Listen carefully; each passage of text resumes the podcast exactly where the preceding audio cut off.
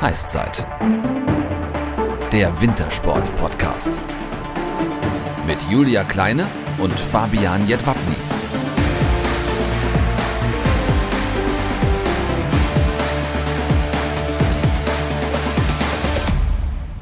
Servus und moin moin. Da sind wir wieder. Heißzeit Folge 2. In Köln würde man jetzt sagen, beim zweiten Mal hat es schon Tradition. Julia und ich sind wieder am Start, aber nicht alleine. Heute haben wir einen genialen Gast. Andi Bank, ehemaliger Skispringer und aktuell im Trainerteam des DSV unterwegs. Aber jetzt erstmal zu dir, Julia. Was ist denn bei dir die letzten zwei Wochen los gewesen? Was bei mir los war, das ist aber nett, dass du fragst. Ja, nix. Und das ist auch gut so, denn ich bleibe momentan gerne zu Hause, wenn ich nicht arbeiten muss um mich und andere zu schützen. Ja, das ist mir nochmal richtig deutlich geworden, als ich beruflich in der letzten Woche für den WDR mit einem herztransplantierten Leistungssportler zu tun hatte. Ja, für ihn eine Corona-Infektion ja wirklich, wirklich, wirklich besonders schlimm, denn gegen den Virus müsste sein Körper kämpfen und der ist durch die haufenweise Tabletten, die er jeden Tag nimmt, geschwächt und die sorgen ja dafür, dass sein Immunsystem das implantierte Herz nicht abstößt. Ja, und deshalb hat er gerade die Wahl zwischen Pest und Cholera, wie er selbst sagt. Er hat schon zweimal ums Überleben kämpfen müssen und ich trage gerne dazu bei, dass er das nicht ein drittes Mal machen muss. Sport geht allerdings immer mit genügend Abstand, versteht sich. Und äh, da warst du ja ganz vorne mit dabei, Fabi. Was du wieder alles mitkriegst. Ja,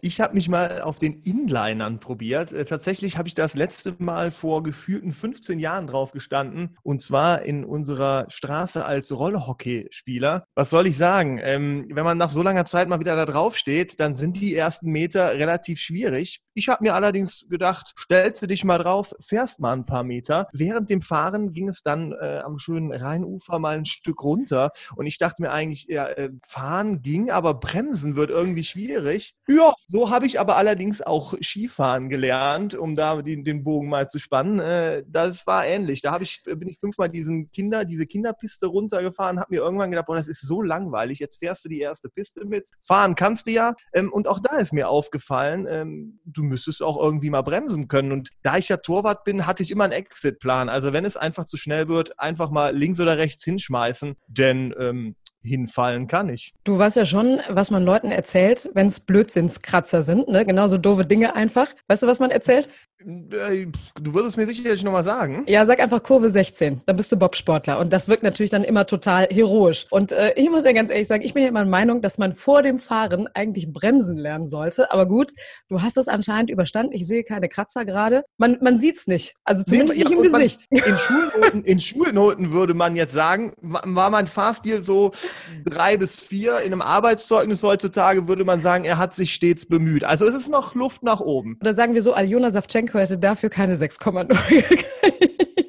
So, Vermutlich nicht. Ich höre auf, dich zu dissen. Und wir kommen nämlich zu einem, der gerade äh, nicht zu bremsen ist in der Skisprungszene. Der kommt aus Österreich, ist genauso wie unser heutiger Talkgast Olympiasieger und ehemaliger Erfolgsspringer und wird bald seinen Athleten den schnellsten und vor allem erfolgreichsten Weg über den Schanzentisch zeigen. Fabi, was wird sich ab kommender Saison im österreichischen Skisprung-Nationalteam ändern? Genau, ich habe nämlich die News in den letzten Tagen extrem verfolgt. So viel ist ja nicht passiert, aber dann ploppte auf einmal die Info aus, dass Andreas Felder aus familiären Gründen Gründen erstmal zurücktreten musste, was sehr schade ist, denn auch mit dem Erfolg von äh, Stefan Kraft im letzten Jahr hat man nochmal ähm, ein, ein super Ergebnis vorzuweisen und im österreichischen Skisprung war ja auch der Wandel so, die alte Generation tritt so langsam ab und der Nachwuchs kam nicht richtig nach. Da wurde allerdings in den letzten Jahren viel Aufbauarbeit geleistet. Schade, aber es gibt Neuigkeiten und es ist der ehemalige, wie Julia eben schon sagte, der ehemalige Weltklasse-Springer Andi Wiedhölze, der aktuell Trainer noch des B-Teams war. Der übernimmt jetzt ähm, die Nationalmannschaft. Und ich finde, das ist eine sehr gute Wahl, denn Andi Wietelse kennt den Aufbau des österreichischen Teams von ganz unten, hat jetzt gerade auch mit dem Nachwuchs in den letzten Jahren immer wieder zusammengearbeitet und auch mehrere Erfolge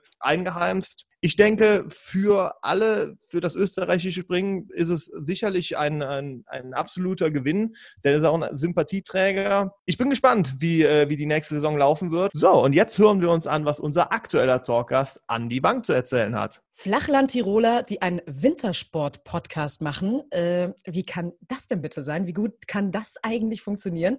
Ja, sehr gut sogar, denn jetzt darf ich ein echtes Schwergewicht seiner Szene hier bei uns in der Heißzeit ankündigen.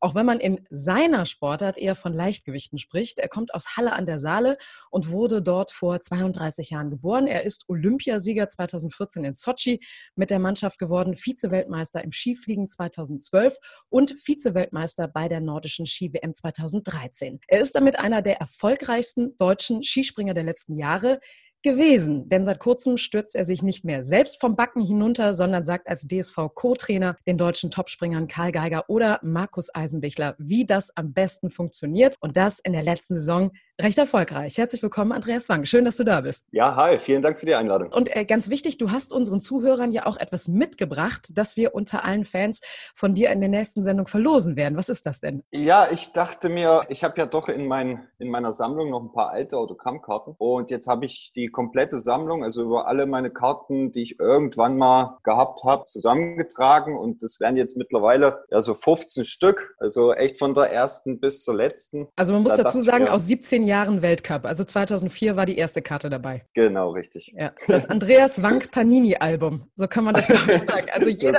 Programmkarte ist dabei. Natürlich handsigniert. Ja, stellt eure Fragen, seid mit dabei. Was ihr dafür tun müsst, einfach der Heißzeit bei Instagram oder Facebook folgen, eure Fragen unter das Foto des jeweiligen Sportlers posten, dass wir vor jeder neuen Folge dort veröffentlichen und dann wird am Ende der Sendung der Gewinner ausgelost. Wir drücken euch auf jeden Fall die Daumen. Und jetzt müssen wir aber zunächst äh, eins klären. Wie wirst du denn von den meisten Leuten genannt? Also wie, wie dürfen wir dich nennen? Andi, Andreas? Wie hättest du es gerne? Nennt mich einfach Andi. Der Andi. Nennt mich einfach Andi, ja. Der Fabi, normal. der Andi und die Juli. Also ich spare mir einfach mal das A, das ist doch super. Kommen wir mal äh, auf deine Trainersaison, die erste ähm, zu sprechen. War deine erste als Trainer beim DSV, als Co-Trainer von Stefan Horngacher, dem Chefcoach. War das denn schon immer dein Traum, irgendwann Trainer zu sein und auf die andere Seite zu wechseln? Jein. Ich hatte schon öfters mal mit dem Gedanken gespielt, aber so die letzten Jahre dachte ich mir dann, da war ich noch zu weit weg gedanklich. Also ich wollte einfach noch Profisport machen und wollte eigentlich auch noch mal zu Olympia und jetzt hat sich aber so ergeben mit dem Trainerwechsel und dem neuen neuen Bundestrainer, dass ich dann Gott sei Dank irgendwie ins Team rein durfte. Und jetzt im Nachhinein bin ich extrem zufrieden und glücklich mit der Entscheidung. Wie gesagt, es war jetzt nicht unbedingt da, was, wovon ich hätte ausgehen können, dass ich mal Trainer werde. Da spielt natürlich nicht nur der eigene Wille, sondern auch, ob der Skiverband einen möchte, etc. und ob man ja die charakterlichen Eigenschaften hat, die dann halt auch gefordert sind. Aber es hat sich Gott sei Dank so ergeben. Wie viel Anteil hatte denn Stefan Horngacher daran? Um ehrlich zu sein, 100 Prozent. er hat dich gezwungen. nee, nee, das nicht. Er hat mir das Angebot unterbreitet und äh, es stand eben dann für mich abzuwägen, probiere ich es nochmal in die Weltelite reinzukommen oder nehme ich das Angebot an und ich wusste genauso, das Angebot würde es in drei Jahren, wenn ich zum Beispiel meine Karriere beende, nicht nochmal geben. War das denn schon immer so, dass man oder dass man die auch schon mal in der Jugend so nahe gelegt hat? Ich weiß, im Fußball kennt man das immer, da sagt man dann schon, ah, der war schon immer so der verlängerte Arm des Trainers, ähm, war schon mal so eine, so eine Vertrauensfigur. War das bei dir auch so, dass man gesagt hat, okay, unter den anderen Trainern warst du so der verlängerte Arm zu den Springern? Nee, eigentlich eher nicht. Also, oder würde ich jetzt nicht behaupten.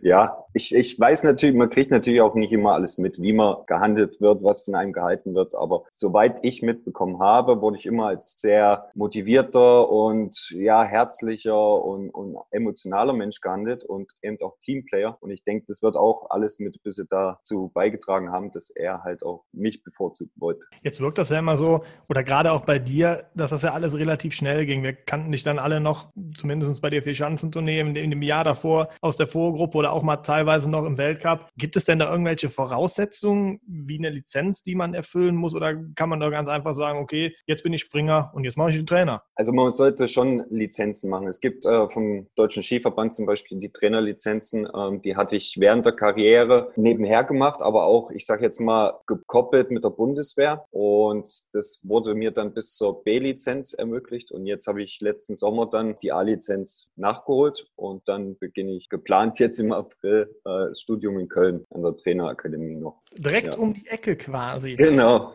Dass du dann quasi 2030 äh, dann der nächste Bundestrainer bei Olympia selber bist. Dann sehen wir an die Wand mit der Fahne nur noch. Schauen wir mal. Es wäre natürlich immer das Ziel, aber bis dahin ist ein langer Weg und ich bin Trainer in Ausbildung, so sehe ich mich jetzt derzeit, lerne jeden Tag dazu, versuche das natürlich auch und alles mitzunehmen, was ich irgendwo kriegen kann. Und ja, wie gesagt. Aber bis dahin ist noch ein sehr langer Weg. Viele ehemalige Springer sind ja in den Bereich gewechselt, dass sie Experten beim Fernsehen waren. Du hast das, glaube ich, bei Eurosport 2018 mal gemacht. Ähm, ja, nur war das, einmal. Ja. Also war das für dich gar keine Alternative, dann zu sagen, okay, vielleicht der Andi am Mikro ist auch was Feines? Nee, glaube ich eher nicht. ich glaube, so äh, unterhaltsam bin ich nicht, so viele Worte finde ich nicht und ich glaube, da sind andere besser geeignet als ich. Mhm. Mal anders gefragt, was wollte der Andi denn werden, als er klein war? Olympiasieger. Hat ja geklappt. Hat ja geklappt. Und die Medaille ja. hängt jetzt im Wohnzimmer, wenn man reinkommt direkt. Oder wo, wo, hast du, hast du da so einen Schrank, wo die, wo die ganzen Trophäen drin sind? Oder ist das so, äh, hängt man die einfach nur übers Wohnzimmer? Nee, ich bin ehrlich, ich habe sie während meiner Karriere eigentlich nie drauf geschaut. Ich dachte mir immer, das auch nicht in, in Erinnerungen schwelgen, sondern man muss ja täglich sich weiter bewegen. Und da dachte ich, hilft es mir nicht unbedingt. Und deswegen war sie immer im Keller verschlossen und ist auch jetzt noch, aber vielleicht werde ich das demnächst mal ändern. Aber äh, kurze Frage von mir. Und zwar, ähm, wenn du sagst, du wolltest schon früher Olympiasieger werden, ähm, man hat ja früher immer so diese Poesiealben gehabt, damals in der Grundschule, die man dann untereinander getauscht hat. Stand das bei dir dann auch drin? Ich möchte mal Olympiasieger werden? Ich glaube, da stand dann erfolgreicher Skispringer, irgendwie sowas. Schrägstrich Olympiamedaillen. genau. Okay. Ja, cool. Ich sehe schon Bilder vor mir. Da ja. gibt es bestimmt noch irgendeinen ehemaligen Klassenkameraden, der es irgendwie genau so drinstehen hat und dann in unsere Story demnächst verlinkt. Guck mal hier, der Andi hat es früher schon getan. Ich, ich glaube es nicht, weil so oft habe ich das nicht äh, ausgefüllt. Aber auch nur, weil es nicht genügend Bilder gab, oder? Nee, ich war da nicht so. Ich war dann eher so der, der rausgeht und spielt und seine Ruhe haben will. Mal wieder auf das Trainergeschäft zu kommen. Das war jetzt deine erste, äh, erste Saison als Trainer. Die war jetzt auch, würde ich mal sagen, äh, nicht unerfolgreich. Karl Geiger ist äh, wie Phoenix aus der Asche für die, für die Öffentlichkeit gekommen und hat eine ultra konstante Saison gesprungen. Wie war das für dich? Ähm, wie, wie hast du das wahrgenommen?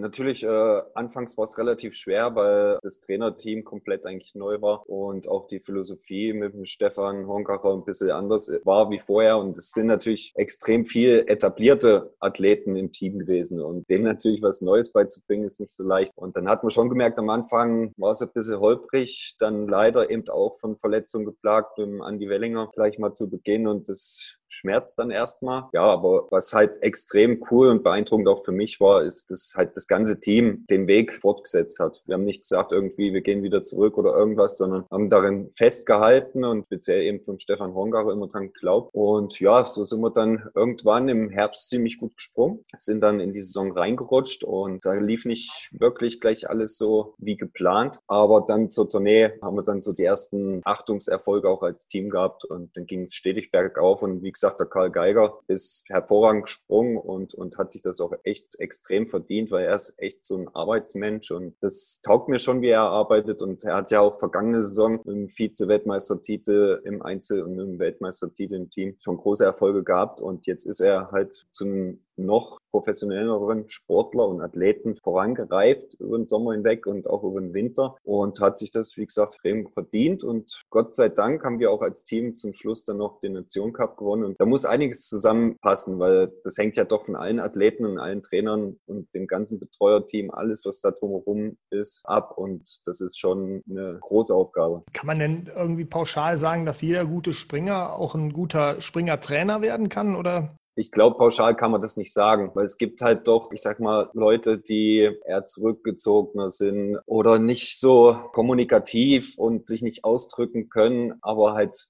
extrem gute Springer sind. Und man muss halt irgendwo als Trainer, glaube ich, eben reden können, man muss sich verständigen können, man muss sich ausdrücken können, man muss verstehen, wie jeder einzelne Athlet reagiert. Und auch das muss ich auch erst noch lernen. Und das ist halt gar nicht so leicht. Und ich glaube, einige werden von vornherein auch sagen, Trainer-Dasein ist vielleicht nichts für mich.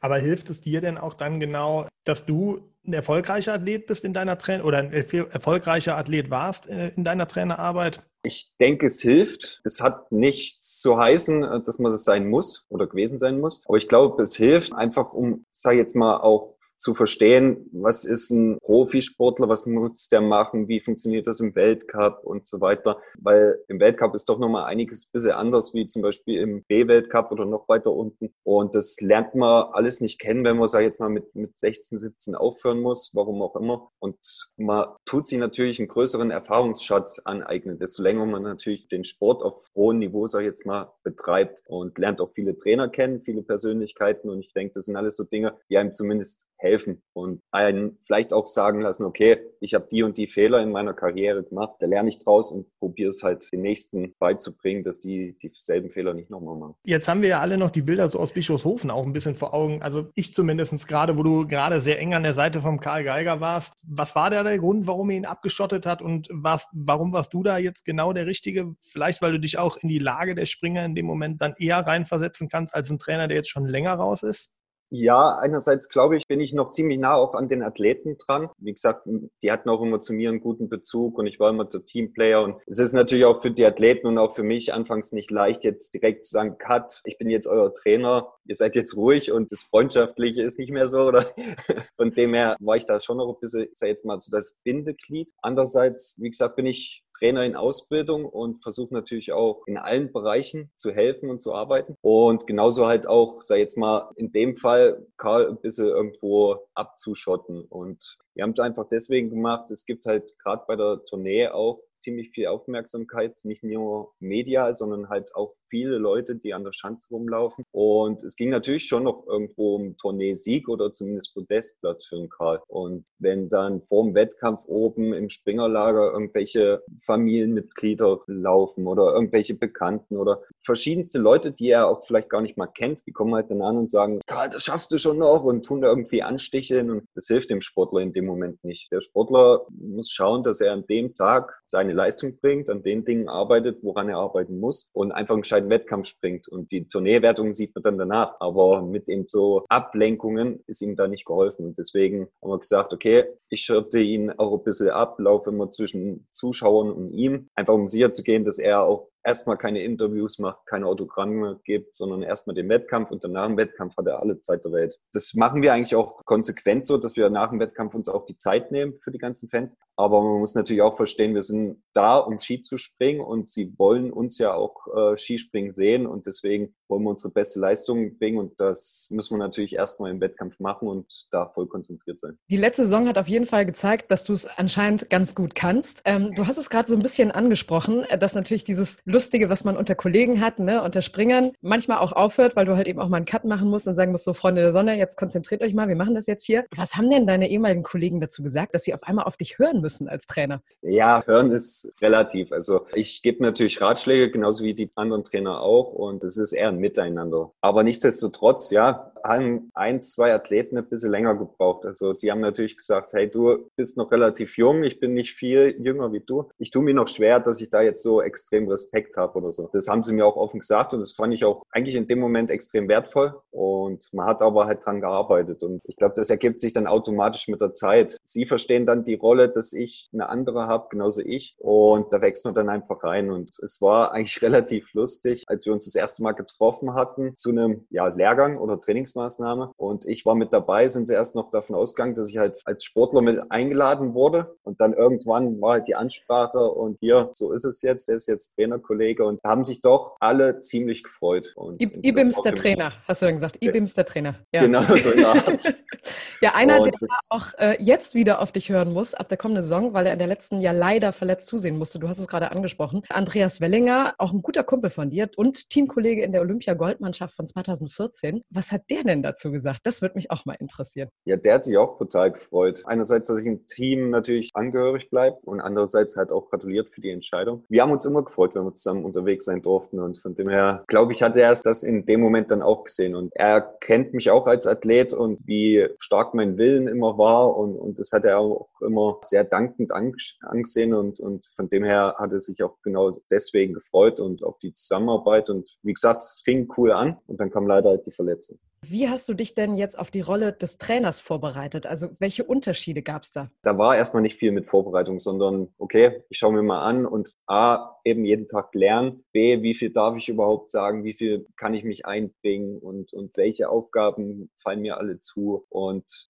dann habe ich aber irgendwann gemerkt, dass ein Trainer wesentlich mehr zu arbeiten hat wie ein Athlet. Also der Athlet hat halt, ich sag mal, im Sommer im Durchschnitt vier, fünf Stunden Training pro Tag und hat sich nur mit sich zu befassen und danach ist wieder Entspannung und halt all die Dinge, die er körperlich und, und geistig und, und alles so für sich zu tun hat, das fällt halt nur auf ihn zurück und er muss sich immer nur mit sich befassen. Und als Trainer hast du halt da auf einmal sieben, acht Athleten vor dir und musst auf alles achten, wie sprichst du wen an und das sind alles so extrem interessante Dinge, aber halt auch große Herausforderung, dass du halt auch immer die richtigen Worte findest. Also ein 24-7-Job, also wie Kindergärtner und Psychologe noch dazu zusammen, ne? Genau, Jeder hat ja so seine, seine Mimositäten. Da muss man ja genau, auch und dann aber halt die Familie zu Hause auch noch ein paar Kinder. Ja.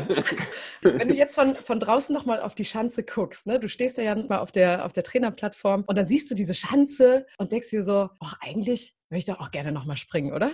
Mittlerweile geht's. Ich habe das mit Absicht so gemacht, dass ich noch einen Abschiedssprung machen durfte, Gott sei Dank auch hier bei mir zu Hause vor Ort im Rahmen vom Sommer Grand Prix letzten Jahres. Und das war für mich, glaube ich, extrem wertvoll, dass ich einfach sagen kann, okay, ich kann noch einmal offiziell äh, einen letzten Sprung machen und habe aber auch geschaut, dass ich danach gleich mein Material akt acta lege. Also ich habe eigentlich alles abgegeben. Ich wollte gerade sagen, was ist damit passiert? Wo ist das jetzt? Ja, also ich habe, wie gesagt, einiges muss man wegwerfen. Andererseits habe ich einige Sprungschuhe an andere Athleten noch geben können und Helme an alten Vereinen. Und so wird man einfach ein bisschen was los. Und, und die haben hab sich sicherlich auch gefreut, oder? Ja, definitiv. Ja. Aber es ist natürlich auch für mich schwierig. Äh, ich als großer Athlet, großen Füßen, großen Kopf und so, da finde ich nicht so viele Abnehmer.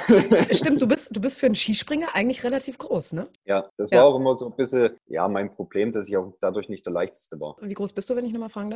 Äh, 1,90 Meter. Ja, und normalerweise ist man, glaube ich, eher so 1,75 ist, glaube ich, somit die beste Größe. Ja, ich, ich ja. sag mal so 1,75 bis ja. 1,283 oder so. Aber dann hätten mir die Schuhe gepasst. Sensationell. Also, wenn ich jetzt noch mal probieren würde, also wenn ich jetzt mir vorstelle, dass ich jetzt mal so eine Schanze runtergehe, ich war ja vor kurzem im Oberstdorf, könnte ich sagen, Andi, leih mir doch mal so ein paar Schuhe, so einen Anzug und ein paar Skier und dann mache ich das einfach. Das wären aber trotzdem große Fußstapfen gewesen, Fabi. ja. Sehr große, sehr große. Aber ich hätte es ja zumindest mal probiert. Ich glaube auch nicht, dass das so elegant ausgesehen hätte. Das aber hätte ich gerne gesehen. Ich hätte die Challenge gerne angenommen, aber jetzt hat er ja alles abgegeben. Das ist ja jetzt äh, ärgerlich. Blöd. Ja. Eine, eine Puppe habe ich mir noch gekauft, also so wie eine Schaufensterpuppe halt, die auch 1,90 Meter groß ist und die habe ich jetzt einmal komplett eingekleidet. Das ist alles, was ich noch habe. Und ja. die steht dann bei dir im Keller, oder wo steht die? Genau. Okay. Die steht im Keller und hat die Medaille um. das wäre eine Idee, ja. Nee, das ich habe unten im Keller so, so einen kleinen Raum, eben so ein bisschen mit Schrankwand, ein paar Bildern und so weiter, Trikots und da habe ich die hingestellt und wie gesagt, mit den Medaillen lasse ich mir vielleicht auch noch was einfallen. Ja, du kannst gerne die Goldmedaille umhängen und uns dann ein Foto schicken davon. Das wäre doch großartig. Das können wir dann auch bei uns posten. Können wir machen. Super, sehr cool. Kommen wir mal zu dir als erfolgreichen Sportler, der du ja schlussendlich gewesen bist. Du bist Olympiasieger, du bist Vize-Weltmeister alles läuft irgendwie rund für dich. Und dann kommen da diese verflixten zwei Jahre, in denen es irgendwie gar nicht mehr so richtig läuft. Und sogar gab es ja diesen kleinen Abstecher in den drittklassigen FIS Cup.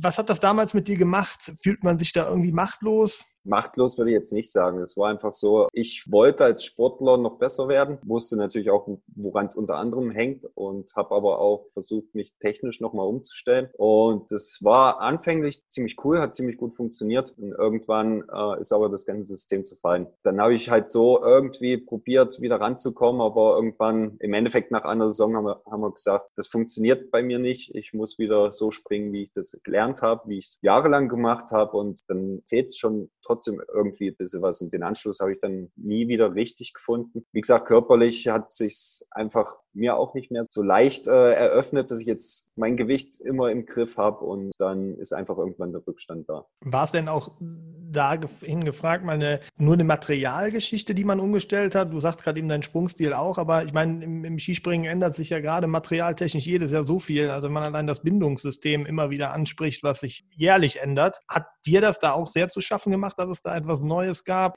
es war komplett die Technik. Also ich wollte das auch so, weil ich gesehen habe, okay, die Tendenz im, im Weltcup bei den Besten ist einfach in eine bestimmte Richtung. Wollte mich da auch anpassen und habe eigentlich im Endeffekt die Individualität dabei vergessen und das ging halt leider dann in dem Moment in die Hose. Ja. Gab es denn da auch mal einen Moment, wo du so gesagt hast, boah, ich schmeiß dich hier jetzt weg, ich habe keinen Bock mehr, die Motivation fehlt einfach oder Nee, also den Moment an sich hatte ich nie, dass ich jetzt gesagt habe, ich habe jetzt allgemein auf Skispringen keinen Bock mehr. Ich meine, ab und zu bist du natürlich am Verzweifeln und passiert auch mal, dass du gegen die Wand schlägst oder die Ski auf den Boden haust. Aber das ist einfach dann so kurze Frustration einfach und Emotion. Aber das gehört dazu, auch um besser zu werden, weil wenn man sich nach schlechten Sprüngen oder schlechten Ergebnissen nicht ärgert, ist es einem auch gleichgültig und dann wird man kein Profisportler. Also und, Niederlagen äh, sind ja gleichzeitig auch was Positives oder kann man das darin verstehen? Definitiv. Bin ich jedenfalls der Meinung. Und ich habe auch immer nach dem Spruch gelebt, durch Steine, die man in den Weg geworfen kriegt, wird man härter. Denke auch, also es hat einfach eine Frage mit dem Willen zu tun, weil man tut sich nicht auch im täglichen Athletiktraining voll anpeitschen, wenn man sagt, auch beim Skispringen, oh, ich bin scheiße gesprungen, na, ist mir egal. Morgen geht's schon wieder oder so. Da wird man, kommt man nicht oben an. Jetzt hast du ja mit 31, wie wir eben gehört haben, deine Karriere beendet und bist in den Trainerbereich gegangen. Wir haben in unserer vorigen Folge ähm, mit Vinzenz Geiger ähm, darüber gesprochen, dass äh, Noriaki Kasai ja als neueste News zu diesem Zeitpunkt äh, bekannt gegeben hat, er springt mindestens weiter bis Peking 22. Ich meine, dann wäre der 49. Das ist doch irgendwie Wahnsinn, oder? Ja, definitiv. Das funktioniert auch ja nur in Japan. Bei uns wird es sehr sicher nicht funktionieren. Aber er ist natürlich ein extrem erfolgreicher Sportler gewesen. Hat jetzt zwei Jahre ja so langsam gemerkt, dass es nicht funktioniert hat. Aber er hat den Willen weiterzumachen und bin gespannt, ob es nochmal schafft. Also Noriaki Kasai ist ja dann 2022 dann 34 Jahre im Weltcup. Also davon hast du ja auch ein paar mitbekommen. Ist der so ein Nationalheld in Japan? Ja, also so viel habe ich jetzt nicht mitgekriegt, aber er ist schon dort nah dran, ja. Kurz davor, ja. sich zur Legende zu machen. Du hast es gerade so ein bisschen äh, angesprochen mit dieser Motivation. Äh, und dieses Thema taucht ja auch sehr häufig beim Skispringen auf, die mentale Stärke bei den Springern. Und wenn du dir jetzt so ein, so ein schönes Siegertortendiagramm vor deinem inneren Auge vorstellst, wie viel Prozent davon ist Physis, also körperliche Stärke, und wie viel Prozent davon entscheidet dann wiederum die Psyche? Also wird der Wettkampf mit dem Körper oder doch mit dem Kopf gewonnen? Das ist schwierig einzuschätzen. Der Wettkampf an sich wird eher mit dem Kopf gewonnen, großteils, weil da sind ja die ganzen Grundvoraussetzungen schon geschaffen, also der ganze Trainingsprozess etc. Aber speziell im Sommer würde ich sagen, ist schon 90 Prozent erstmal Athletik, Körper, Physis und der Rest, die letzten zehn Prozent sind vielleicht dann Psyche, um sich einfach auch täglich da irgendwo voranzupeitschen und voranzutreiben. Direkt in der Wettkampfsituation ist es nur noch ein Abrufen und ein cool bleiben und sich auf die Dinge zu konzentrieren, die man zu machen hat, die im Sprung wichtig sind für jeden Einzelnen. Und deswegen ist im Wettkampf extrem die Psyche ausschlaggebend, ja. Ich spiele da so ein bisschen drauf an, weil Martin Schmidt zum Beispiel war ja zwischen 2000 und 2002 richtig erfolgreich und dann ist er eigentlich nie so wieder rangekommen an seine Erfolge. Oder auch äh, Thomas Morgenstern 2014 mit dem wirklich Horrorsturz, den er da hatte am Kulm äh, und dann sich auch nie wieder so wirklich kopftechnisch äh, in Form bringen konnte.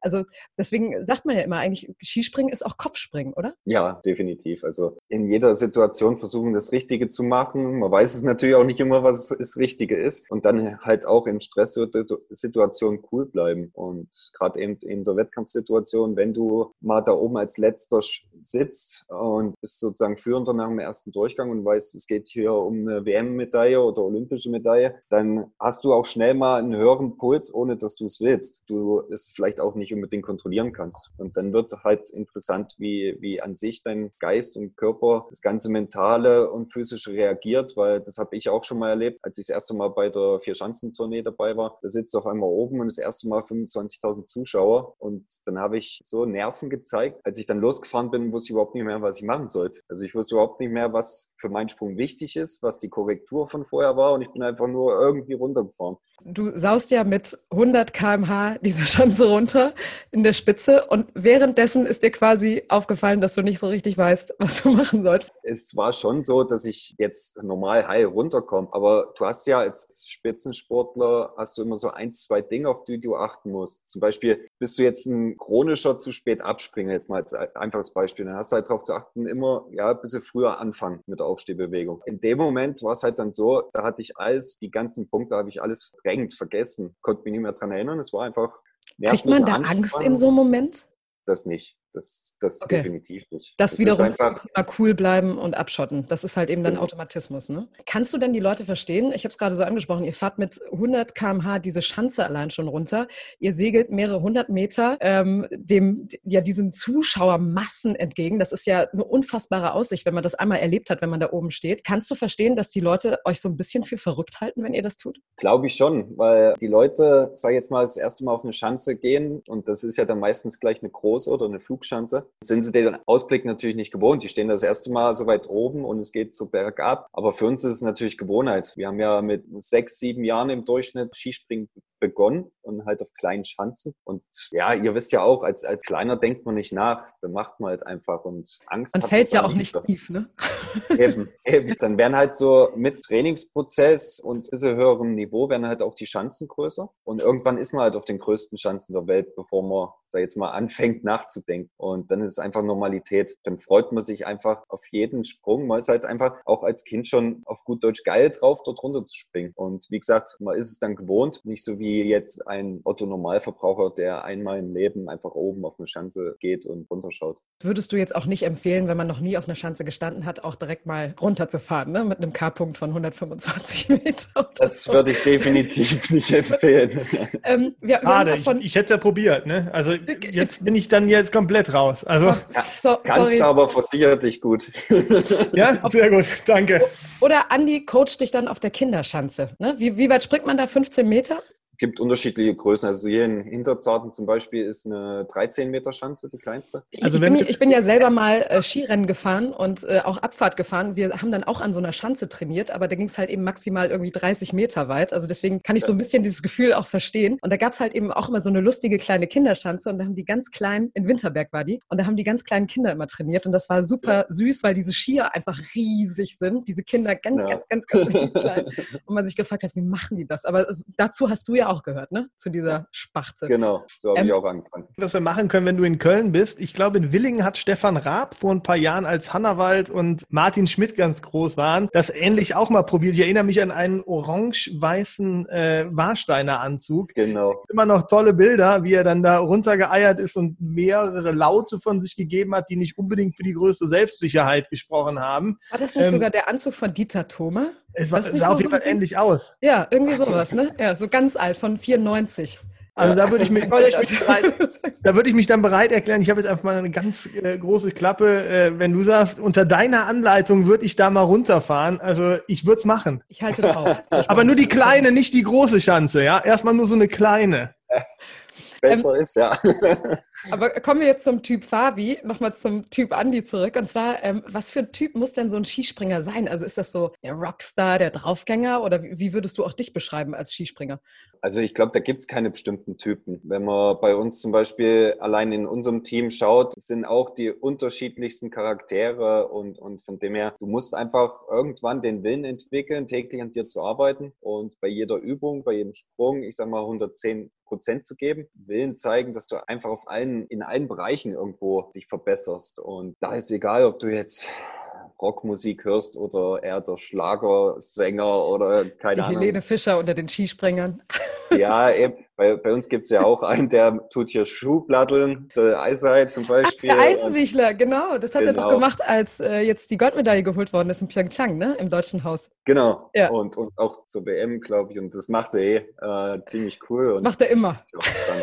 genau. Und von Unstoppable. dem her, und von dem her, das ist, da hat ja halt jeder seine eigene, es ist halt auch abhängig davon, wo du natürlich gebürtig auch herkommst. Der Eise ist halt dort tiefster Bayer. Von dem her. eher ähm, nicht. Ich eher nicht. Ich Du eher bin nicht? eher der Flachland-Tiroler.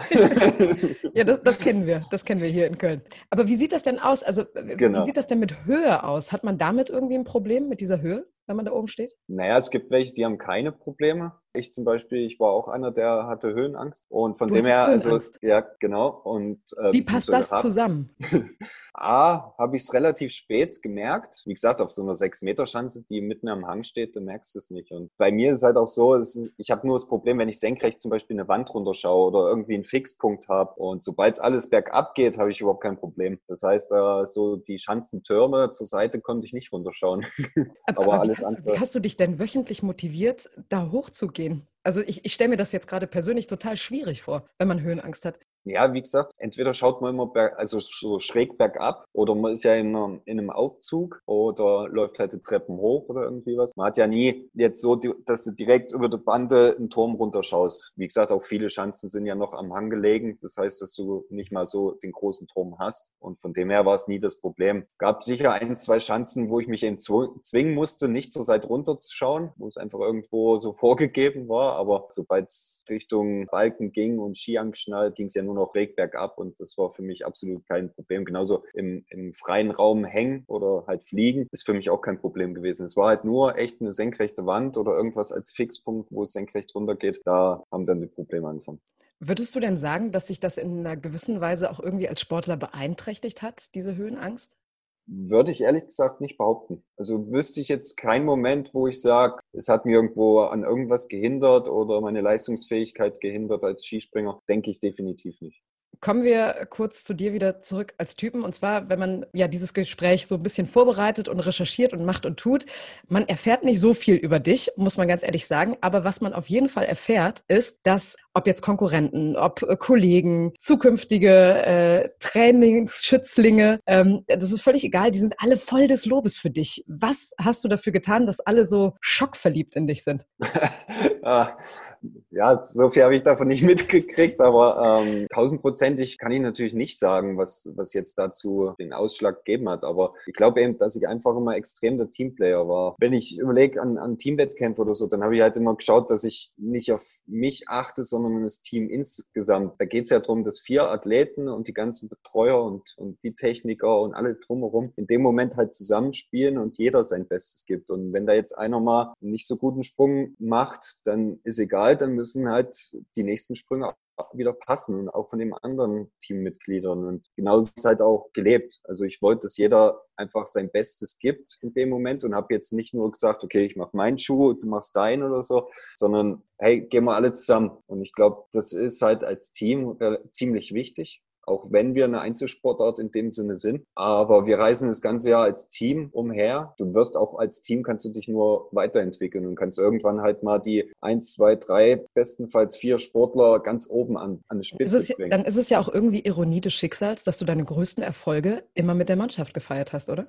Ja, einerseits war es, glaube ich, alles erklärbar, weil ich eben so versucht habe, immer Teamplayer zu sein und fürs Team dazustehen. Andererseits wollte ich als Sportler es natürlich auch mal schaffen, schaffen, alleine das, das hinzukriegen. Und äh, hm. das ist mir leider ein bisschen, bisschen ja, noch offen geblieben, aber naja. Andi, du hast dich in recht jungen Jahren ins Skispringen verliebt. Warum? Auf gut Deutsch war die Auswahl nicht so groß. nee, ähm, wie gesagt, ich komme aus dem Flachland, habe von Anfang an gesagt, dass ich Einzelsport machen wollte, einfach für meine Leistung selber verantwortlich sein wollte und ähm, deswegen habe ich ziemlich schnell auf Fußball verzichtet. Dann gehört das in der Nähe so ein Karate-Studio war. Da bin ich dann mal hin, wollte zuschauen und dann war der Trainer ziemlich streng und so als kleiner sechsjähriger Bube, da willst du das nicht unbedingt. und dann habe ich halt, oder haben wir gehört, meine Eltern und ich, dass in der Nähe eine kleine Schanze steht, haben halt auch gesagt, komm, wir schauen uns das mal an. Und dann sind wir dorthin und der Trainer hat gleich gemeint, zuschauen geht's nicht, ausprobieren. Bin ich halt einen Hang runtergerutscht und das hat gleich so viel Spaß gemacht, dass ich gesagt habe, äh, das mache ich weiter. Und so hat sich das dann äh, weiterentwickelt, ja.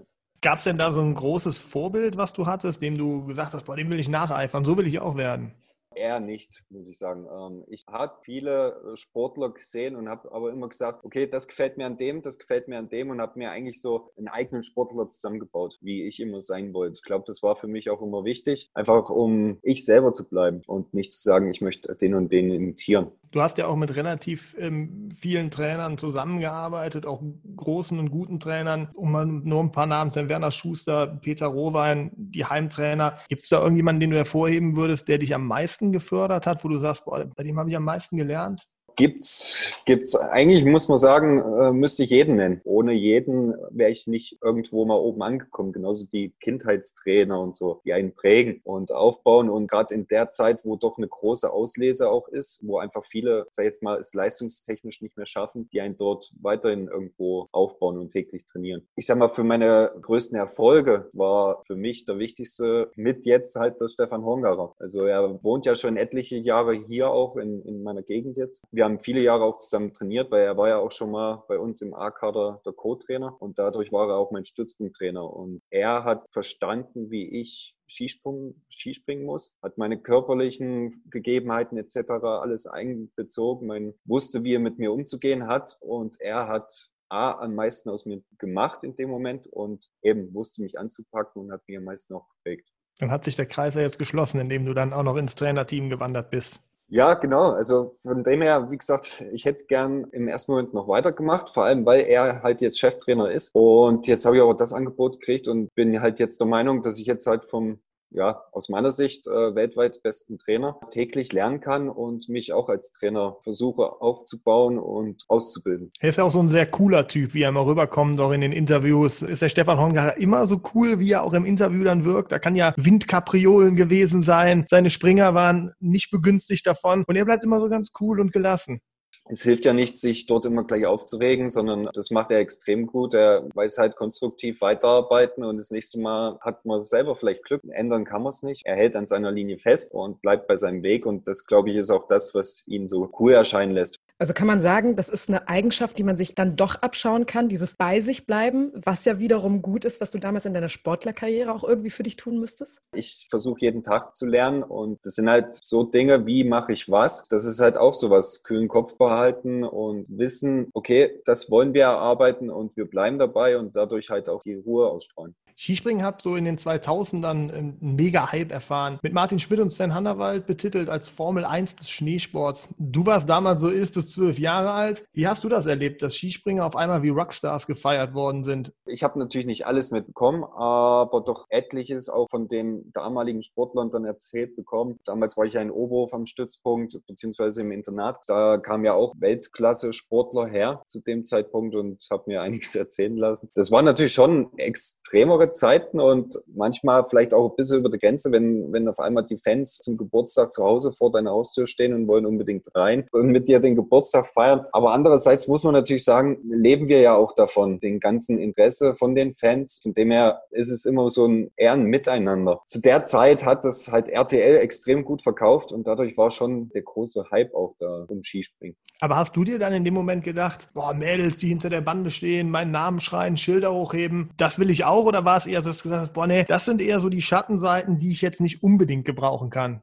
an sich, muss ich ehrlich sagen, wollte ich es auch, weil das steht eigentlich dafür, dass man halt ein erfolgreicher Sportler ist. Die Aufmerksamkeit oder, oder eben die Fans kriegt man ja eigentlich nur mit Erfolg. Von dem her war das auch für mich ein, ein Ziel. Aber andererseits, wenn du dann als Sportler unten bist, dann kriegst du das relativ wenig mit. Du bist an dem Tag zuerst mal zum Wettkämpfen da. Dann nach dem Wettkampf kannst du dir die Zeit nehmen. Dann lass uns noch mal gerade einmal bei dem Thema Druck bleiben und Öffentlichkeit. Bei den Zuschauern oder ich auch als Zuschauer immer das Gefühl, es gibt so eine Gewichtung im Skispringen. Erst kommt Olympia, dann die vier Schanzentournee und dann kommt noch so eine Weltmeisterschaft oder eine Raw Air. Wie ist das bei euch Sportlern oder bei den aktuellen Athleten oder auch bei dir gewesen? Gibt es so eine Gewichtung, wo man sagt, da achtet man jetzt, das will man auf jeden Fall erreicht haben, das muss ich, sonst war die Karriere nicht erfolgreich? Denke ich schon. Also es ist definitiv mal Olympia das extreme Highlight. Aus meiner Sicht steht einfach mal ganz oben, weil es aller vier Jahre nur ist. Es gibt nur wenige Medaillen zu holen und du hast einfach als gerade als Skispringer eine begrenzte Zeit, den Sport zu machen, professionell zu machen. Deswegen ist aller vier Jahre schon mal ziemlich selten, außer halt im Fall von Noriaki Kasai, der schafft vielleicht ein paar Mal mehr, aber Deswegen würde ich Olympia mal ganz oben hinstellen. Und dann kommt natürlich schon irgendwo ein bisschen die Vier-Schanzentournee, wobei man sagen muss, mit dem War Air Tournament, was sich mittlerweile äh, in Skandinavien aufbaut, ist eine ebenwürdige, vielleicht sogar bessere Veranstaltung im Entstehen. Die ist extrem gut durchgeplant, extrem gut organisiert und es sind zehn Tage am Stück Skispringen, was eine extreme Herausforderung für die Athleten ist. Man merkt, dass die Athleten die extrem cool annehmen und extrem heiß da drauf sind, dort nochmal Vollgas zu geben. Da hast du Großchancen, aber hast auch noch eine Flugchance am Ende der War Air. Und das macht es, glaube ich, nochmal ziemlich interessant. Für einen Skispringer, glaube ich, mit Olympiasieg das Größte ist, dass du einen Gesamtweltcup gewinnst im Einzel. Da muss schon einiges zusammenpassen über die ganze Saison hinweg. Von dem her würde ich sagen, erst Olympia, dann Gesamtweltcup, dann vier Schanzentournee und dann War Air. Bei der Vierschanzentournee, lass uns da noch einmal dranbleiben, weil das auch mich als Fan immer wieder ähm, in den letzten Jahren so ein bisschen zum Verzweifeln gebracht hat. Oberstdorf, äh, absoluter Hype, äh, man kommt rein und ist äh, komplett geflecht, wie du es eben auch schon mal angedeutet hast. Die Stimmung ist mega. Dann zieht man das nach Garmisch zu diesem Neujahrsspringen hin und das ist, äh, ja, ich denke, das ist, glaube ich, mit die, das Springen im Jahr, was die größte Einschaltquote hat, weil halt alle zu Hause sitzen. Und dann kommt immer wieder diese eine Stadt in Österreich, die wunderschön ist. Die Schanze liegt malerisch. Wir kommen nach Innsbruck und auf einmal passiert für alle, die, die nicht so oft im Skispringen dabei sind. Äh, wir hatten in den letzten Jahren die Stürze von Freund und Freitag, dann eher schwächeren Sprünge, auch vielleicht durch den einen oder anderen Windausfall von äh, Eisenbichler und Geiger. Andi, erklär doch mal jetzt allen, warum funktioniert Innsbruck nicht so wie die anderen beiden Schanzen? Uh, das ist immer schwierig äh, zu erklären. Ähm, natürlich ist Innsbruck äh, sehr individuell. Also es ist eine charakteristisch schwierige Schanze. Wir sind natürlich auch nicht das ganze Jahr dort zu trainieren, aber mittlerweile kennen wir sie relativ gut, werden auch immer besser. Aber da tragen viele Dinge dazu bei, dass es vielleicht mal nicht läuft. Wenn wir jetzt zum Beispiel letzten Winter nehmen, war der Karl Geiger in dem Moment noch um Tourneesieg mitgesprungen. Dann einerseits haben wir es vielleicht von uns aus nicht richtig hingekriegt, dass er sich wieder nur auf den Tag konzentriert, sondern hat das erste Mal das auch wahrgenommen, dass er in der Tourneewertung mit vorne dabei ist. War dann vielleicht eben auch nervlich nicht mehr ganz so locker. Und dann ist der erste eben leider ein bisschen daneben gegangen. Dann wird es halt schwierig in der Tourneewertung, wo es nur um acht Sprünge geht, dort noch mitzuhalten.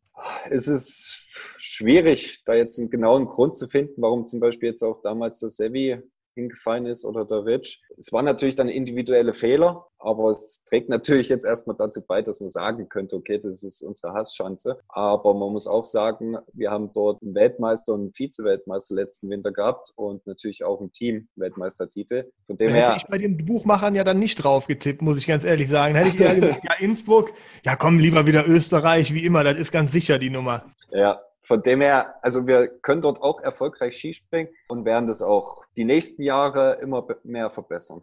Ich habe noch was zum Klugscheißen. Oh, jetzt kommt, also, jetzt kommt. Weil du gerade, weil du gerade von Noriaki Kasai gesprochen hast. Ich habe mal zurückgerechnet. Es wäre äh, 2022 seine neunten Olympischen Spiele. Also der ist in Albertville 1992 das erste Mal mit dabei gewesen. Und dann kommt äh, Lillehammer 94, Nagano 98, äh, 2002 Salt Lake City, 2006 Turin, 2010 Vancouver, 2014 Sochi, dann hier 2018 Pyeongchang und dann 2022 Peking. Das wollte ja. ich jetzt einfach nur nochmal sagen. Ja, Julia, dann habe ich aber noch eine Aufgabe bis zum Ende der Sendung für dich. Dann find doch jetzt mal in der Zeit raus, ob er auch einmal die Fahne getragen hat, die, äh, die japanische, weil das wäre jetzt extrem spannend. Sonst können wir das dann in Peking nachholen. Da könnten wir mal so, der Andi kennt da bestimmt den einen oder anderen. Wenn nicht bis jetzt, dann 2022. Also da werde ich auf jeden Fall äh, Japan schreiben, dass die da den Fahnenträger Noriaki Kasai einsetzen sollen. So, kommen wir aber wieder zurück zurück zu dir, von der einen Legende zur nächsten Legende.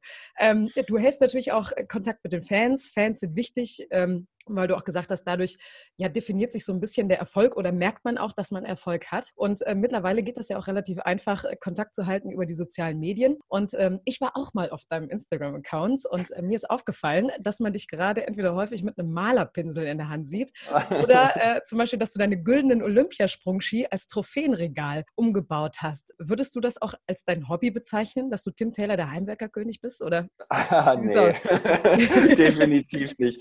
Ja, es ist natürlich einerseits äh, ein bisschen der heutigen Zeit geschuldet, dass wir doch viel zu Hause bleiben müssen. Dass wir jetzt auch mal zu Aufgaben kommen, die sich halt so die letzten Jahre vielleicht sogar oder vergangenen Winter angestaut haben, auch ums Haus drumherum. Und da kommt man jetzt halt mal dazu. Deswegen dachte ich mir, komm, kann auch mal zeigen, dass ich auch mal was mache. Hauptsache bei Instagram, mal, ne? Genau, auch mal vor allem was anderes als äh, nur Sport. Und von dem her kann ich mal es auch mal zeigen. Die Frage ist nur, ob es dann hinterher auch gut aussieht, ne? Ja, ja. stimmt, aber es sieht zumindest nicht schlechter aus wie vorher. Liegt im Auge des Betrachters. Ich glaube, so kann man das gut zusammenfassen.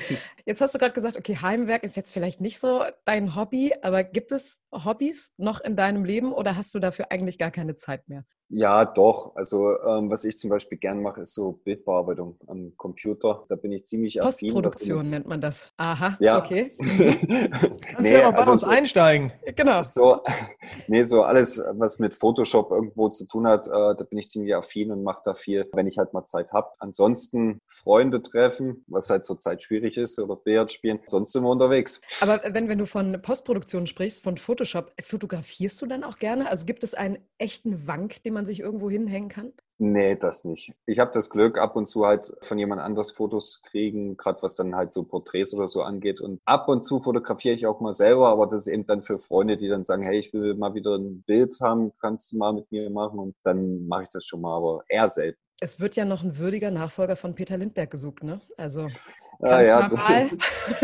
ich bleibe, glaube ich, in der Trainerkarriere. Wir drücken dir da auf jeden Fall die Daumen für. Danke. Ja, wir kommen zu unserer kleinen Rubrik Frag Andi quasi. Also heute Frag Andi. Normalerweise ist es äh, Fragt euren Lieblingssportler oder eure Lieblingssportlerin. Andi hat es eben schon angekündigt. Er hat was Überragendes dabei, nämlich ein originales Autogrammkartenset. Das ist eine klare Rarität, wenn man nicht der absolute Ultra-Fan ist, der schon sowieso alle hat. Der kann jetzt, hat jetzt noch nochmal die Chance, die Dinger zu gewinnen. Wie? Das ist ganz einfach. Der Andi äh, wird die uns zusenden und wir werden dann aus all euren eingesendeten Fragen und den Leuten, die unseren Kanal abonniert haben, das ist nämlich ganz wichtig. Man kann nicht nur gewinnen, indem man eine Frage stellt, sondern bitte auch abonnieren. Wählen wir dann äh, den Gewinner aus. Es ist nicht unbedingt die Frage, die dran gekommen ist. Alle haben eine Chance und ähm, ihr müsst dafür einfach nur unseren Kanal abonnieren. Geht auf H englisches Eis und die Zeit. Und jetzt würde ich die Julia einfach mal bitten, die ersten Fragen an den Andi weiterzuleiten. Ja, aber ich muss doch kurz eins sagen, das haben jetzt leider die Zuhörer nicht gesehen. Und zwar hat das gerade wie so ein QVC-Moderator super schön aufgefächert. Alle Karten aus den letzten 17 Jahren. Also es sieht auf jeden Fall schon mal sehr schön aus und man kann sich damit im Sommer auch Luft zuwedeln. Aber dann kommen Soll wir doch noch mal machen, mal. oder? Sehr gerne. wir machen davon also, Ich mache ein Foto davon. Genau, Fabi macht ein Foto davon, dann können wir das dort posten. Boah, guck schön. mal hier. Ein buntes Potpourri. Überragend. Aus. Sehr gut. Andi, das sieht sehr gut aus. Top. So, aber dann würde ich doch sagen, dann kommen wir jetzt einfach mal äh, zu einigen Fragen äh, deiner Fans. Und zwar auch ein ja, schweres Thema, ein wichtiges Thema. Louis fragt zum Beispiel, wie sehr hat dich denn als Sportler diese Magersuchtsdiskussion genervt und wie gehst du als Trainer jetzt damit um? Ehrlich gesagt, ja, Magersucht-Diskussion hat mich genervt, aber einerseits eigentlich nur, weil es, ja, früher war es natürlich mal ziemlich an der Grenze, dass man gesagt hat, okay, Skispringer sind extrem leicht und dünn, aber das hat sich ja dann speziell in meiner Phase, wo ich dabei war, geändert, weil wir haben ja dann eine BMI-Regelung gehabt und da hat man schon gesehen, dass auch im Gewichtsbereich sich etliches getan hat, die Athleten oder die Sportler mehr athletisch geworden sind und natürlich noch leicht, aber jetzt nicht mehr so extrem wie, wie damals damals zu einer gewissen Zeit. Es ist aber nach wie vor so, dass einfach Skisprung Gewichtssache ist. Also jedes Kilo, was man dort umsonst mit sich rumschleppt, ist einfach zu viel und es lebt einfach davon, dass man fliegen will und fliegen muss. Von dem her wird es immer ein Bestandteil bleiben. Wir sind weit davon weg, dass man sagt, jetzt ist irgendwo eine Krankheit oder irgendwas im Spiel. Also sie sind schlank, aber wenn man die Athleten mal anschaut, die sind auch sportlich. Ich denke, dahingehend hat sich echt zum Positiven entwickelt und glaube auch, dass es so weitergeht. Das ist halt nach wie vor vor Gewichtsthematik gibt, ist klar. Aber wir brauchen auch Kraft und, und das wird auch immer wichtiger. Es sind jetzt immer mehr Wettkämpfe auch über den Winter als früher noch. Da braucht man auch bestimmte Energiereserve und das schafft man nicht, wenn man magersüchtig wäre. Was man, glaube ich, auch immer relativ schnell vergisst, ist, jede Sportart ja auch eine gewisse Physis hat. Also ein Basketballer ist ja am besten auch über 1,90 groß. Also du wärst eigentlich auch der perfekte Basketballer geworden oder Volleyballer, je nachdem. Aber kommen wir doch dann einfach zur nächsten Frage. Und zwar äh, Nina fragt, nee, Jasmin, sorry. Als Leistung Leistungssportler muss man ja ganz schön diszipliniert sein. Bist du denn trotzdem auch mal aus der Reihe getanzt und hast dafür richtig Ärger bekommen? Ja, klar. Es ist mir auch mal passiert zu meiner Internatszeit, dass ich aus dem Internat mich rausgeschlichen habe und habe feiern wollen und wurde dabei erwischt und wurde dafür auch genug bestraft man hat daraus gelernt und irgendwo macht wahrscheinlich jeder mal irgendwo eine, eine also, Dummheit. Also du hast, du hast gesündigt, wenn man das Ja, genau. genau, und dann kommen wir jetzt zu Ninas Frage. Wie bereitet ihr euch jetzt eigentlich während der Corona-Krise auf die neue Saison vor? Wir haben eigentlich noch verhältnismäßig Glück. Jetzt sind wir gerade in der ganzen Trainingsphase, Aufbauphase. Also wir müssen ja speziell zur jetzigen Zeit extrem viel trainieren. Wir haben das Glück, dass gerade zur jetzigen Phase die, die Sprungformen, die ganzen Übungen, die wir machen, nicht extrem spezifisch sind und nicht jeder einen Trainer braucht und immer drauf schauen muss und dass die Ausführung auch passt. Und dadurch kann jetzt jeder Athlet hat sich zu Hause was eingerichtet. Wir haben auch öfters in Social Media gesehen, wie der Karl zum Beispiel was gepostet hat, wie er im Garten hinten trainiert und andere haben im Keller die Handelstange. Von dem her können wir aktuell noch normal trainieren, aber die ganze Thematik wird uns natürlich schon noch irgendwo beschäftigen, weil es ja dann auch darum geht, irgendwann wollen wir auch mal wieder auf die Schanze, auch mal bestenfalls wieder auf Lehrgänge fahren und das sind dann so Dinge, das wird sich zeigen, wie, wie das halt im Laufe des Sommers sich noch weiterentwickelt.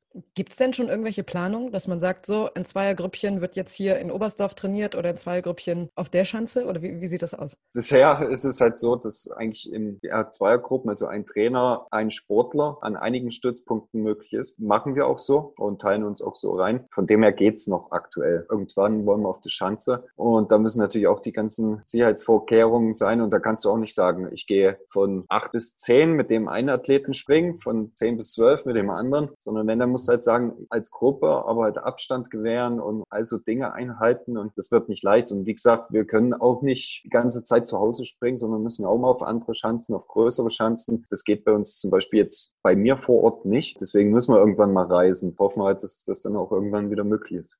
Ja, das hoffen wir natürlich auch und dass wir eventuell ja auch während der Saison mal ein Interview zu dritt in einem Raum äh, führen können. Das, das wäre wär natürlich großartig. Cool, ja.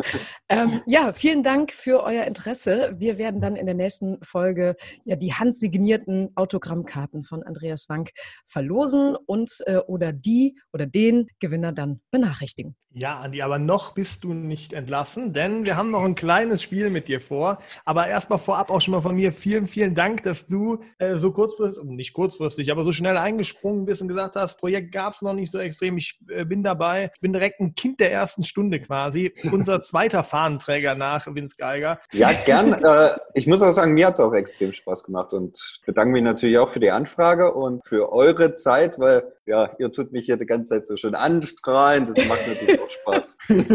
ja, ist, aber du strahlst zurück, um das, den, um das den Zuhörern auch mal zu Er strahlt zurück und erzählt und ist äh, vollkommen dabei, weil das ist das Wichtigste. Ihr seid die Stars. Ihr seid diejenigen, die dieses Ding zu dem machen, was es ist. Das ist Love is in so. the air. Love is in genau. the air. So, Fastlane. Genau, so. Fastlane. Wir kommen auf die Fastlane. Du bist gerade gelandet und dann kommt ja noch diese Sturzlinie und du musst die, bis dahin musst du es noch schaffen. Also, wir gehen rein. Wir haben vier Fragen vorbereitet. Und wir fangen einfach mit der ersten an. Erklär uns deine Sportart doch mal in einer Minute. Skispringen, dazu hast du bestimmtes Equipment an, speziell eben lange, breite Ski. Stürzt dich eine Schanze runter, darfst abspringen und möglichst weit fliegen, durch die Luft bewegen. Aber dazu ist natürlich langjähriges Training vonnöten und Konsequenz und, und Zielstrebigkeit. Tägliches Training, tägliches an sich selber arbeiten ist die schönste Sportart der Welt. Aber du hast einen kleinen Punkt noch vergessen, den muss ich dir in der B-Note Note abziehen, denn es gibt ja Noten. Du musst ja auch noch gut aussehen dabei. Ach so, auch noch. Das, das, müsst, du mir, das müsst du mir vorher nach, erklären. Nach 17 aber, Jahren. Ach ja. Aber mit, aber mit gut aussehen, das kriege ich leider nicht mehr hin.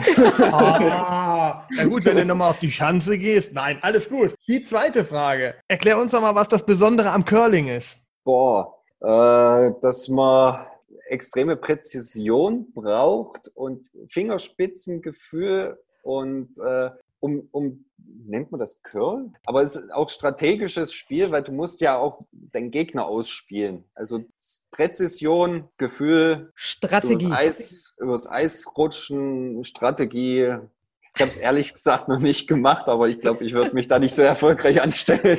Das wäre jetzt meine Frage gewesen. Äh, hast du es schon mal ausprobiert? Aber auch das können wir demnächst machen, wenn du hier nach Köln kommst. Hier gibt es eine Playa direkt in der Nähe von der Spur. Da gibt es im Winter eine wunderschöne Eisbahn. Ich sehe uns drei da schon Curling spielen, um ehrlich zu sein. Ich ja, bin aber dann wieder gut. und du gehst äh, Eisstock schießen, beziehungsweise Klingt gut, ja. ja. Haben wir das schon hier. Okay, die dritte Frage. Warum sollte man unbedingt die Heißzeit anhören? Weil, glaube ich, extrem interessante Charaktere bei euch mitwirken und äh, auch bei euch mitmachen und ihr immer wieder andere Gäste, wie jetzt auch zum Beispiel mal ein Skispringer, zu euch holt.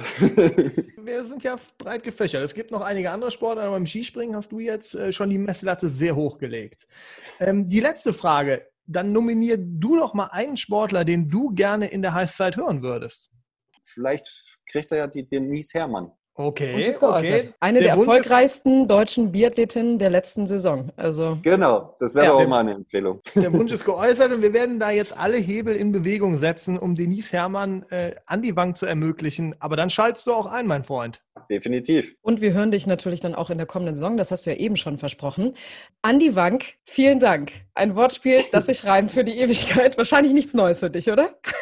nee, definitiv nicht, aber immer, immer amüsant. Immer amüsant. Ja, es hat riesen Spaß mit dir gemacht. Alles Gute weiterhin Ja, auch. viel Erfolg für die kommende Saison auf dem Trainerbacken. Und ja, das war's für die Heißzeit, zumindest für heute. Wir sind am 21. Mai wieder für euch da. Jeden zweiten Donnerstag im Monat versorgen wir euch mit einer gehörigen Portion Wintersport für alle, die auch im Sommer nicht ohne können. Natürlich sind wir Social Media mäßig ganz vorne mit dabei. Ihr findet eure Heißzeit bei Instagram und Facebook. Also schaut da doch mal vorbei und seid gespannt auf den nächsten Gast hier bei uns. Vielleicht sogar Dinis Hermann, man weiß es nicht, dem ihr dann eure Fragen stellen könnt. Jetzt sagen wir erstmal Ciao mit Faustil. Baustil. Fabi und Julia sind raus und bis zum nächsten Mal. Bleibt gesund. Ciao, vielen Dank.